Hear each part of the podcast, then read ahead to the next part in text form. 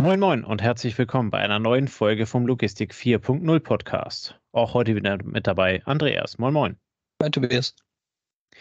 Andreas, äh, heute ist so ein Brot- und Butterbeitrag für uns. Ähm, wir wollen uns über die Ladungsträger in der Logistik unterhalten. Auch wieder eine Basic-Folge, ähm, wo die Frage grundlegend dahinter ist, was ist eigentlich ein Ladungsträger in der Logistik?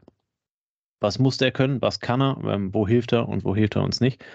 Ähm, in deinem logistischen Alltag, was ist dir da schon über den Weg gelaufen? Einfach so grob zwei, drei Dinge? Also das eine ist im Wareneingang ähm, als vor, oder in, vor ganz langer Zeit im Handel äh, ist natürlich der Ladungsträger die Grundlage dessen, dass du was bewegen kannst, auch manuell auf der Fläche im Laden. Ähm, Im Wareneingang hatte ich dann das Thema standardisierte Boxen, liefert der Lieferant in den Boxen ein, die man gleich auf die Anlage schmeißen kann. Und mhm. als äh, Transportmitarbeiter dort hast du natürlich äh, das fette Thema Palettenmanagement, wo jeder, der sich mit auskennt, sofort sagt, oh, um Gottes Willen. Lieblingsthema, genau. Also dort ist Ladungsträger ähm, schön, wenn es standardisiert und geregelt ist. Und wenn es das nicht ist, ist es immer so Pain in the Ass ähm, und sorgt halt für viel Emotionen und wird dann oft zum Blitzableiter von dem, was vielleicht sonst auch nicht stimmt. Ja. Ja, ich habe im Internet ein bisschen gesucht ähm, und habe dort unter anderem eine, eine sehr schöne Definition gefunden ähm, äh, die wie folgt lautet, ein Ladungsträger ist ein Hilfsmittel aus der Logistik, welches es ermöglicht, mehrere Waren zu einer Ladeeinheit zusammenzufassen. Ne? Ähm, und du sagst es ja gerade letzten Endes schon, diese Standardisierung dahinter ähm, ist äh, quasi das, was der Logistiker gerne mag. Ähm, der Logistiker steht auf Standardisierung, weil er so halt eben seine ganzen Warenflüsse, Lagerflüsse, Transportwege viel, viel besser kalkulieren kann. Ähm, äh, ganz anders halt eben letzten Endes auch mengentechnisch dann bewegen kann ähm, so dass es halt eben irgendwann mal genau auf diese Europalette hinaus lief. Ähm, die Europalette mit dem Grundmaß äh, von 120 auf 80 auf äh, knapp 15 Zentimeter. Ich glaube, die kennt jeder, die hat jeder schon mal gesehen, sei es im Baumarkt, sei es bei einem, äh, bei einem Einzelhändler oder halt eben irgendwo, wenn, wenn das ähm, Haus gebaut wird und also der, der äh, Kies oder ich weiß nicht, was angeliefert wird, ähm, wird die Europalette immer gerne benutzt. Ein sehr stabiles oder ein sehr stabiler Ladungsträger. Ähm, das heißt, da passen also äh, streckenweise belastbar bis auf mehrere Tonnen. Ähm, ist, glaube ich, aus 78 Nägeln, äh, ich weiß nicht wie vielen Brettern zusammengenagelt und äh, verfolgt da einen, einen ganz bestimmten Standard, so dass halt eben dann äh, diese auch genutzt werden kann. Ähm, die Europalette an sich und als solches gibt es, wir nennen das in der Logistik dann immer unterschiedliche Qualitäten. Ähm, das heißt also, eine A-Palette ist eine, die ist äh, schneeweiß, die ist gerade vom, vom Band gelaufen. Ähm, dort, äh, die, die hat also noch keine, keine Arbeitserfahrung in dem Sinne und die wird also dann gerne in der, in der Technik verwendet. Das heißt also in, in Hochregallegern, wo also Automatisierung mit drin ist, ähm, weil diese Palette dann halt eben noch die optimalen Abmaße hat. Und ähm, ja, wie man sich das vorstellen kann, geht es dann mit B, C, D und so weiter. Und äh, ganz am Ende der Kette steht dann also mehr oder weniger Brennholz. Ähm, was dann in genau. irgendeiner Art und Weise äh, halt eben nicht mehr über eine Anlage zu fahren ist, beziehungsweise dort halt eben dann dazu führt, dass da solche Ausschleusung, äh, Ausschleusungsthemen ähm, dann stattfinden und die Palette halt eben nicht weiter transportiert werden kann. Ähm, was schätzt du? Ähm, wie viele Europaletten gibt es weltweit? Einfach mal so Schätz, Schätzfrage. Du kennst das Ergebnis, wir haben es beides in der Vorbereitung genau. gemacht, aber was hättest also ich, du geschätzt? Wir, wir, können ja mal euch, liebe Hörer, so ein bisschen ranführen. Also es, es nennt sich Europalette, das heißt, es ist im Euroraum unterwegs. Und wer dort Erfahrung in der Logistik hat, der weiß, das Thema Europalette beginnt schon teilweise in Frankreich, äh, in Italien und so manchmal schwierig zu werden. Das heißt, wenn du dort versuchst, Ware auf eine Europalette zu bekommen, dann musst du sie manchmal auch hinliefern, weil sie eben dort nicht so vorhanden ist in einem Kreislauf, dass sie einfach ums Eck steht. Je weiter weg, desto schwieriger. Und ich denke bei dir aus der Seefracht, wenn du eine Europalette in Asien unter ein Produkt haben möchtest, dann musst du dich auch darum kümmern, dass das da hinkommt. Also genau. im, in Europa im Einsatz, äh, ja, du hast ja gesagt, wir haben es schon. Aber trotzdem weltweit verstreut, ne? Also. Weltweit verstreut. Ähm, es sind 450 Millionen. Ähm, das hast du ja vorhin auch ähm, schon gesagt, wo ich am Anfang gedacht habe, oh, ich hätte jetzt geschätzt, es sind mehr. Ne, weil 450 Millionen okay. heißt, jeder deutsche Bundesbürger ähm, hat fünf Stück. das ist jetzt nicht so viel, finde ich. Also ich habe keine. Hast du zehn? Ja, ich habe mehr. Ich habe mehr. Also ich, ah, ja, ich habe mir bestimmt irgendwo in den Scheunen stehen und so. also nicht so viel wie ein professionelles Handelslager, ne, das dann irgendwie 10.000 da stehen hat oder 4.000. Ja. Auch nicht so viel wie Palettenhändler, die dann eher zweistellige Summen nochmal rumstehen haben. Ähm, aber ich, ich dachte tatsächlich, es sind ein paar mehr, ähm, wobei das so ist, wie du beschreibst. Es ist ein Kreislauf, der endlich ist. Ne? Das heißt, eine Palette hat eine gewisse Wiederverwendungszahl. Ich hab, irgendwann habe ich mal eine Zahl gehört. Ich glaube, es waren zwölf oder 15 Einsätze, irgendwie sowas. Und dann hat sie sich von der glänzenden A-Qualität, wie du sagst, bei der Technik oder im Lebensmittelhandel auch stark im Einsatz, runtergearbeitet Richtung Baustelle und irgendwann trägt sie auch auf der Baustelle äh, den Schrott nicht mehr, den sie wieder irgendwohin zurück transportieren tragen soll. Und dann landet sie halt im Schredder und wird verheizt. Ähm, das heißt, eigentlich hat sie schon einen nachhaltigen äh, Lebensweg.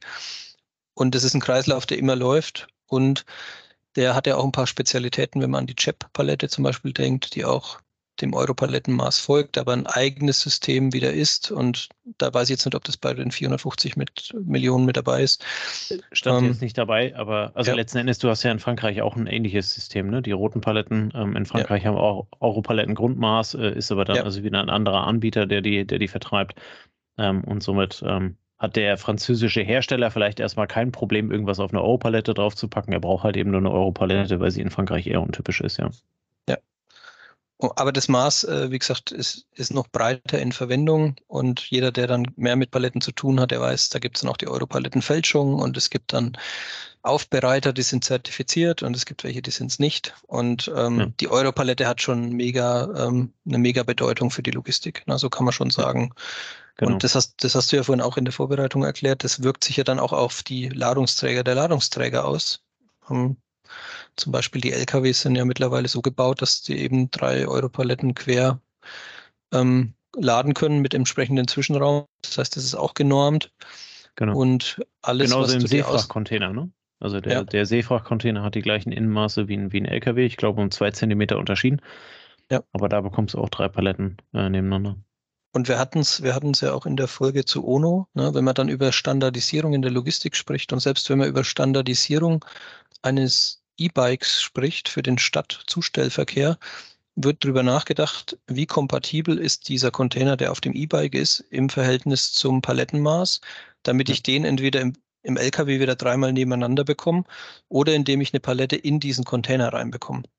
Ja. Und dort, dort hat man so ein bisschen das gleiche Prinzip wie ähm, dass die heutigen Bahnstrecken immer noch so auf, äh, auf der Breite der, der römischen äh, der römischen Transportwagen basieren, weil sich gewisse Maße dort eigentlich als Standard immer wieder weiter fortgepflanzt haben. Und man wollte immer kompatibel sein mit dem System und hier ist es dann ähnlich. Also die Europalette hinterlässt da ihre, ihre Spur in ganz vielen Folgeprozessen und Vorprozessen. Ja. Aber es gibt ja auch schaut, noch andere, es gibt ja auch noch andere Sachen, ne? Du hast äh, ja, ich, ich, hätte jetzt, ich hätte es an der Stelle noch ergänzt und hätte halt eben gesagt, die, die Europalette äh, sind ungefähr 90, 92, 95 Prozent der in der Logistik verwendeten Ladungsträger, wobei die Europalette oftmals dann halt eben auch als Basis für andere Ladungsträger ähm, dient. Ähm, das, das sieht man also häufig dann bei, oder andersrum, bei, bei Artikeln, die sich halt eben dann beispielsweise nicht standardisiert ähm, stapeln lassen ähm, äh, von mir aus Bettdecken, ich weiß es nicht. Also irgendwas, was am Ende danach äh, nachgibt oder ähm, äh, an andere, äh, andere Artikel, die halt eben dann in sich zusammenkrachen. Ähm, äh, da wird ja dann äh, immer gerne dann halt eben so ein Palettenaufbau genutzt. Das sind dann also Rahmen oder Behälter, ähm, die klassische Gitterbox an der, an der Stelle. Ähm, äh, wo dann halt eben die Artikel quasi auf die Palette draufgelegt werden, aber diese, diese Stahlumrandung halt eben dann dafür sorgt, ähm, dass die Palette genau in dem Maß ähm, bleibt, wie sie, wie, wie, sie gerade beschrieben wurde, ne? also diese 120 auf 80 auf 15. Ähm, und äh, dann halt eben um ein x-faches, je nachdem, wie stabil der Rahmen dann halt eben auch ist, äh, stapelbar ist. Ne? Also ich äh, war mal äh, vor, vor ewiger Zeit in einem, in einem Lager eines äh, Bau, äh, na, hier, Baumarkt, Baumarktes äh, wo du dann halt eben gerade für den, für den ganzen Außenbereich, Blumentöpfe und so weiter, die siehst du dann halt eben in diesen Gitterboxen drin. Ähm, die stehen da drin, die sind an sich als Material nicht belastbar, aber dadurch, dass sie also in der Gitterbox oder irgendeiner anderen gearteten, können ja dann auch, also auch Kojetten sein und sowas, ne, ähm, sind sie dann halt eben entsprechend stapelfähig und du kannst sie in einem Lager ganz anders und viel besser dann halt eben handeln. Ähm, bis hin zum Endkunden, der dann beispielsweise im Baumarkt irgendwann mal einen, einen Artikel aus der Gitterbox entnimmt und dann halt eben kauft. Ähm, und das zählt halt eben dann auch alles ähm, dort mit rein. Was ich es dort glaub, an Aufbauten und Umbauten gibt, ja. Ja, wir, wir hatten es vorhin, vielleicht kann man es noch in einem Satz für jemanden erklären, der vielleicht auch nicht Logistiker ist. Wenn du versuchst, mit der Familie in Urlaub zu fahren und du lässt mal die Koffer weg, so würde, so würde Logistik aussehen ohne Standardisierung und ohne Ladungsträger, weil du dann alles in den Kofferraum schmeißt und alles einzeln in die Hand nimmst ne, und alles unstandardisiert irgendwie handelst. Ja. Und wenn du ähm, ein Kofferset hast, was gut in dein Auto passt und du hast die Family, hast das schön in der Family verteilt und jeder packt seine Sachen in den Koffer, dann hast du halt wenige Handgriffe und hast in einem Standard das gut abgedeckt und gut verstaut und sicher aufbewahrt. Und diese, diese Zwecke erfüllt der Ladungsträger sozusagen dann für die Logistik im Großen und macht ihn halt auch so unverzichtbar eigentlich. Ne? Ja, absolut. Und ja, bei den, halt eben auch, ist auch immer die Basis dann halt eben für andere Ladungsträger. Genau, bei den, bei den Sondermaßen, die du jetzt verwandt, äh, verwend, oder erwähnt hast, du hast jetzt, du hast jetzt auf dem Palettenmaßebene gedacht, ne? Ähm, gibt ja auch nochmal nach unten und nach oben gedacht. Nach oben hatten wir schon eben der Container, der Seefrachtcontainer, der wieder in sich ähm, multiplizierbar kompatibel ist mit den, ja. den Ladungsträgern Palette. Aber auch unterhalb des Palettenmaßes gibt es halt viele ähm, Boxen, die dann ein Viertel der, oder wir haben, wir haben die Düsseldorfer Palette, das ist die halbe Euro-Palette. Zwei davon passen auf eine Euro-Palette.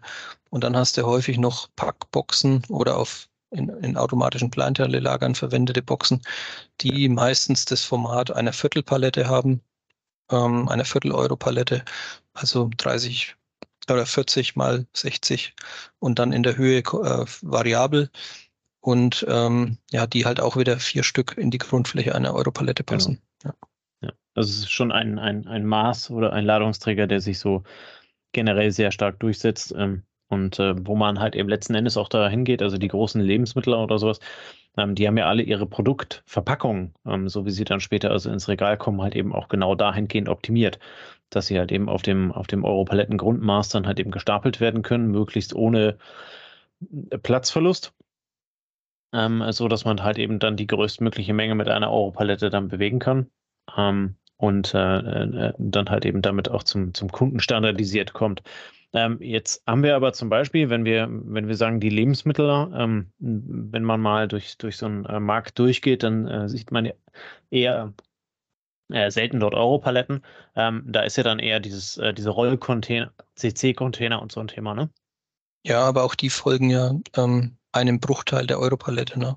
Ähm, also ich habe es jetzt nicht ganz genau im Kopf, aber ich vermute, also ich nehme mal an, dass auch entweder vier Rollcontainer, vier, also bei den CC-Containern für Blumen und so weiter ist es, glaube ich, vom Maß her ein bisschen unterschiedlich. Die Breite könnte die Hälfte einer Europalette sein, ich weiß es da nicht genau. Aber bei, ähm, bei den Rollcontainern, die jetzt bei einem Drogeriemarkt Müller im Einsatz sind oder so, da ist es auch wieder anteilig von einer Europalette, soweit ich weiß was dort verwendet wird. Na, oder eine ganze Europalette dann halt. Oder eine ganze, also, ja. Das siehst du ja dann häufig, wenn du irgendwo in der Innenstadt bist und die 12,5 Tonner da anliefern. Ja, bei Drogeriemärkten oder sowas, das sind ja dann also Europaletten Grundmaß auf Rollen, was er durch die Gegend fährt. Ähm, und äh, genau. genau. das passt dann halt eben da drauf. Also ähm, vom, genau, vom, Format her ja. vielleicht noch eine Ergänzung, was jeder auch, jeder Student erlebt oder jeder Privatverbraucher, das ist der berühmte Bananenkarton. Der hat auch die Grundmaße, das eine Viertel einer Europalette oder noch eine Nummer kleiner, aber auch Europalette kompatibel ist äh, die Haribo, der Haribo-Karton, in dem die Gummibärchen sind. Okay. Das wusste ich nicht. Also, ja, also wenn man die mal die, abgepackt hat gelernt. im Handel, ja, dann weiß man, dass, ich glaube, acht, acht Haribo-Kartons bedecken die Fläche einer Europalette und vier Bananenkartons. Okay. Oder auch insgesamt Nein. bei dem ganzen Obst- und Gemüsehandel ist alles Europalettenmaß, was so an Trauben in Kartons aus Südafrika kommt oder Avocado aus ähm, Südamerika oder wo auch immer her. Diese Kartons haben alle eigentlich das Maß äh, Viertel, Viertel einer Europalette. Als Grund. Genau, und werden ja dann in der, in der Auslage, werden sie ja dann auch immer diese, in diese Plastikaufsteller äh, dann reingepackt, damit sie besser händelbar sind, wenn es also nur Teilmengen sind und die haben dann auch wieder Viertel Euro Paletten Grundmaß. Ja. Genau. Stimmt, jetzt wo du sagst. Mir nie aufgefallen. Insofern wieder was gelernt. Ähm, wo sie aber auf jeden Fall auch äh, verwendet werden, ist also in der ganzen Kleinteiletechnik. Ne? Ähm, da hast du dann ähm, auch Boxen, die ein, ein, ähm, ein, eine Vielfache, sei es also vier oder dann halt eben zu acht auf einer Palette ähm, stehen können, im, im, Grundmaß her. Und dann halt eben durch die Fördertechnik fahren, einfach um die Möglichkeit, ähm, vielleicht im kompletten Supply Chain Prozess ähm, bereits darauf angeliefert zu werden, was dann so diesen Nachhaltigkeitsgedanken ein Stück weit unterstützt oder halt eben dann, äh, wo Überbestände dann auch auf einer Europalette ähm, oder auf dem Europaletten-Grundmaß ähm, mit, mit äh, äh, sauber und vernünftig dann mit vier ähm, äh, Türmchen da drauf halt eben dann gelagert werden können. Ähm, so dass also auch dieser ganze Kleinteilebereich, und das hatten wir ja im Vorgespräch, was passiert denn ähm, so ein bisschen in der Zukunft? Ähm, da haben wir uns die Frage gestellt, ähm, ist, ist das noch State of the Art? Und ähm, die Antwort war ja dann relativ schnell, ja, ist es schon. Ähm, vielleicht müssen wir uns davon lösen, dass auf einer Europalette immer sortenrein ein Artikel drauf ist. Ähm, vielleicht ist das heute auch schon gar nicht mehr der Fall. Aber ähm, das hat eben dann diese, äh, diese weiteren Ladungsträger, die da drauf sind, das sind in dem Fall im AKL-Bereich dann also zum Beispiel ähm, Plastikboxen oder anderweitige Boxen, die da drauf kommen, ähm, auch Kartons, ähm, dass, dass man dort halt eben dann ähm, so Mixed, Mixed Paletten ähm, draus machen kann, die man dann halt eben auch entsprechend mit der Logik einlagern kann. Ja, also wenn du das Stichwort Zukunft bringst, ähm, was wir jetzt besprochen haben, ist alles Jahrzehnte alt. Ähm, ja. Was seit fünf oder zehn Jahren diskutiert wird, ist so das Thema intelligente Ladungsträger. Also was wir jetzt besprochen haben, war alles dumm, hatte keinen kein, kein Datenstamp. Ne? Es gibt keine standardisierte Seriennummer bei Europaletten, wo du jede Palette anhand von der Nummer ihr Leben lang nachvollziehen kannst, zumindest ja. nicht im großen Pool. Und in die Richtung denken momentan geschlossene Systeme, was aber auch schon wieder den Nachteil im Wording mit drin hat, nämlich ist es nicht so flexibel und frei wie Europaletten und dort wird halt diskutiert, habe ich einen Barcode auf der Palette am Fuß, ähm, habe ich einen Beacon eingearbeitet, der berührungslos eine Datensignatur hinterlässt. Ja. Brauche ich das alles? Also muss ich meinen ganzen Palettenpool dahingehend umstellen? Das ist ja das, was auch viele abschreckt dass wenn du so ein Beacon da drin hast, der einen gewissen Preis hat und du gibst es in den Europalettenpool, dann siehst du wahrscheinlich nie mehr, wenn es kein geschlossener Pool ist in deinem, deinem, deinem Hoheitsbereich. Ja. Und äh, da ist halt die Frage, wird es sowas geben oder brauchen wir das nicht, weil wir es überspringen, weil die, um, die Systeme um diese Paletten herum ähm, zum Beispiel digitale Signaturen einsammeln, die eine bepackte Palette anhand ihres Volumens klassifizieren oder anhand ihres Gewichts. Ne? Also Gewicht minus Packmaße und das als digitale Signatur wäre ja auch schon ein, ein Charakteristikum. Und dann brauchst du keinen Barcode, weil dann hast du dieses Packmaß vielleicht als Charakteristikum. Und äh, dort werden wir demnächst auch wahrscheinlich nochmal eine Podcast-Folge zu bringen. Und ähm, ist auch ein spannendes Thema, finde ich. Ja, zumal du ja, ähm, also aus, aus der Wareneingangssicht, ähm, hast du ja eher bisher immer mit dem ERN13 gearbeitet. Mhm. Ähm, äh, gerade wenn du dort weiter in 128 oder halt eben auch ähm, anderweitige Scan-Codes oder sowas, die, äh, du kannst ja viel mehr an Informationen halt eben dann in diese, ähm, in diese Codes reinpacken. Ne? Ähm, was, was, was artikelbezogen kann, läuft, ne? Ja, was ähm, artikelbezogen ist, was, äh, was sonst alles ist. Du kannst halt eben keine Positionsdaten wie bei dem Beacon oder bei, bei RFID halt eben dann da reinpacken. Ja, oder ähm, auch die, das Ladungsträgermanagement ist ja ein fettes Thema, was viele beschäftigt. Ne? Wie sorge ich dafür, ja. dass mein Palettenpool ähm, überwacht bleibt? Wie sorge ich dafür, dass der Tauschvorgang jedes Mal sauber läuft, wenn es einen Tauschvorgang ja. gibt? Wie sorge ich dafür, dass die Weiterbelastung sauber läuft? Du hast das vorhin mit der Baustelle angesprochen. An dem Endkunden kannst du erzählen, dass eine Palette 35 Euro kostet, schreibst du mit auf die Rechnung für seine Steine fürs Haus und er wird sich wahrscheinlich nicht melden. Aber wenn das zwischen Businessleuten, Profis, zwischen Logistikern läuft, dann ist das Palettenthema ja immer auch ein Management-Thema, ein ein Kontrollthema und kommt man ja. da vielleicht so weit, dass, ähm, dass die Anzahl der Paletten, die ins Lager rein und rausgehen, automatisch gezählt werden, ne? dass der, dass der anhand von dem Identifizierungsmerkmal erkennt, okay, das ist jetzt die und die Qualität in Anführungsstrichen.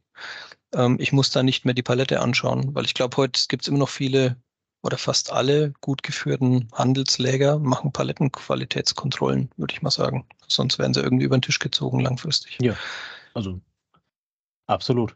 Kann ich dir aus meinem Lageralltag äh, bestätigen. Wir gucken jedes Mal auf die Paletten und wenn irgendeine Palette halt eben nicht mehr funktionsfähig ist, äh, wird sie abgeschrieben und wird nicht getauscht, ja. Genau, genau. Und das ist ja ein sehr hoher systematischer Aufwand, der dort betrieben wird. Also guckst dir alles an, verrechnest alles, diskutierst über Differenzen und so weiter. Und da ist halt die Frage, führt uns da die Technik in Zukunft zu einem gewissen Standard, der dieses Tauschen einfacher macht? Ja. Gut, wir werden es erfahren. Ähm, wir haben so ja. ein bisschen außen vor gelassen, ähm, dass es also äh, Paletten auch äh, als, als, als Plastikvariante gibt. Ähm, bin ich ganz ehrlich, glaube ich nicht, dass die sich dauerhaft durchsetzen. Also es gab schon, gab schon tausende von Versuchen, ne? die sind leichter, die sind stabiler, aber ja. sie sind halt nicht der Standard. Ne? Und das ist immer das. Ähm, naja, und ganz, ganz am Ende hat, hat, hat Holz so gesehen ja auch eine Knautschzone. Ne? Also wenn du da mit dem Stapler gegenfährst, dann bricht das Ding nicht äh, direkt auseinander. Bei den Plastikpaletten war es zumindest in meiner Vergangenheit dann immer so, dass die dann doch sehr schnell nachgegeben haben, was vielleicht daran lag, dass sie dann also aus Fernost aus dem Import kamen und günstig produziert waren. Das weiß ich nicht, aber sie setzen sich als Standard nicht durch und da geht halt eben nichts an der Europalette vorbei. Alles, was an Aufbauten, Unterbauten ähm, ein Vielfachen davon ist, ähm, basiert halt eben auf dieser, auf dieser Europalette. Ja, und der Standard ist schon nochmal ein Megapfund der Europalette, weil du ihn eben, du hast eine freie Europalette und äh, du lässt sie beim nächsten Baustoffhändler liegen und der gibt dir Geld dafür oder ja. viele akzeptieren sie, können sie weiterverwenden und wenn du eine nicht genormte Kunststoffpalette irgendwo herbekommst, ist es Sondermüll und nervt dich halt tierisch, genau. weil du sie vielleicht beim genau. Wertstoffhof entsorgen musst.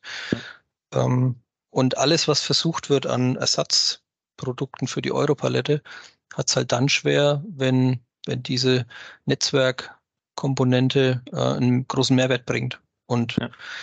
Ähm, ja, das, also jeder Standard ist schwer zu ersetzen, wenn sich ganz, ganz viele Leute an den Standard halten. Und hier ist es auch so. Jedes, jedes äh, Konkurrenzprodukt zur Europalette hat es wahnsinnig schwer, weil dieser Standardvorteil dann wegfällt. Ja. Das Einzige, was halt eben passieren könnte, wir hatten es auch schon angeschnitten, ist halt eben, dass der, die Anforderung sich ändert. Aber bisher sind alle anderen Anforderungen, die es gab, immer auf das Europaletten-Grundmaß dann zurückgeführt worden, sei es also die Kleinteiligkeit in AKL-Boxen ähm, und so weiter und so weiter. Ähm, insofern ähm, bleibt es spannend, wie sich das in der Zukunft ähm, verändert. Das wäre aus meiner Sicht halt eben der einzige Stolperstein, den es irgendwann mal für das System gibt. Ähm, ja, ich hätte, halt ich hätte vielleicht, andere sind. Ich hätte vielleicht noch einen, ne, dass nämlich äh, der Transport teurer wird, weil die CO2-Steuer immer höher wird äh, und dann könnte mhm. auch im Inlandsverkehr so ein Effekt stattfinden, wie er bei den Containern ja auch bei dir zum Tragen kommt. Na, du sparst den Ladungsträger weg, weil du das Volumen nutzen willst, um Artikel zu transportieren. Und ja. dann ähm, verlierst du halt diesen Vorteil, innerhalb von einer halben Stunde einen LKW entladen zu können. Aber hast eben keine 33 Hölzer mit einem Gewicht von 10, 12 Kilogramm Gewicht zu einer Europalette, glaube ich, oder 15 oder 20, ja. ich weiß es gar nicht, ähm, und fährst nicht dieses Gewicht durch die Gegend und das verbundene Volumen und ähm, hast dann vielleicht einen anderen Entladevorgang. Also der, der muss nicht unbedingt, äh, der kann ja automatisiert auch irgendwie schlau ausgedacht sein, dass du mit einem Rutschboden oder was weiß ich was arbeitest. Aber das, das könnte so ein bisschen ein Hemmnis sein, äh, dass wenn das äh, immer teurer wird zu transportieren, dass dann der Ladungsträger weggespart wird, wie im Seefrachtbereich vielleicht. Ja. ja. Kann sein. Es bleibt spannend. Ganz am Ende sind wir wieder bei einer Basic-Folge ähm, und äh, werden mal schauen, was sich dort in der Zukunft äh, dann entsprechend entwickelt. In diesem Sinne, danke Andreas äh, fürs äh, Mitquatschen, äh, Vorbereiten, deine Expertise einbringen. Ja, diesmal hast du vorbereitet. Vielen Dank an dich. Und äh, wir, liebe Hörer, hören uns dann nächste Woche bei der nächsten Folge wieder. In diesem Sinne, einen schönen Abend und bis dann. Ciao, ciao. Servus. Das war eine neue Folge des Logistik 4.0 Podcasts.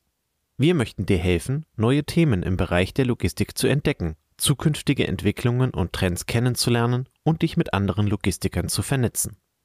Um regelmäßig zu neuen Folgen informiert zu werden, werde Mitglied in unserer Gruppe Logistik 4.0 auf LinkedIn oder folge den Logistik 4.0 Profilen auf Twitter, Facebook oder Instagram. Unsere Folgen werden mit Hilfe unserer Patreons produziert. Besonderer Dank gilt dabei unserem Patreon 4.0 der Firma Bord. Weitere Informationen, wie auch du unseren Podcast unterstützen kannst, findest du auf unserer Homepage logistik4.0.de. Hast du einen interessanten Themenvorschlag oder möchtest du dich als Interviewgast bewerben? Kontaktiere uns per Mail an logistik 4.0 at gmail.com. Bei persönlichen Kontaktanfragen an uns schreib uns gerne dein Anliegen dazu, damit wir wissen, wie wir diese Anfrage einordnen können und dich unter dem täglichen Spam schnell herausfischen können. Vielen Dank und weiterhin viel Spaß mit unserem Logistik 4.0 Podcast.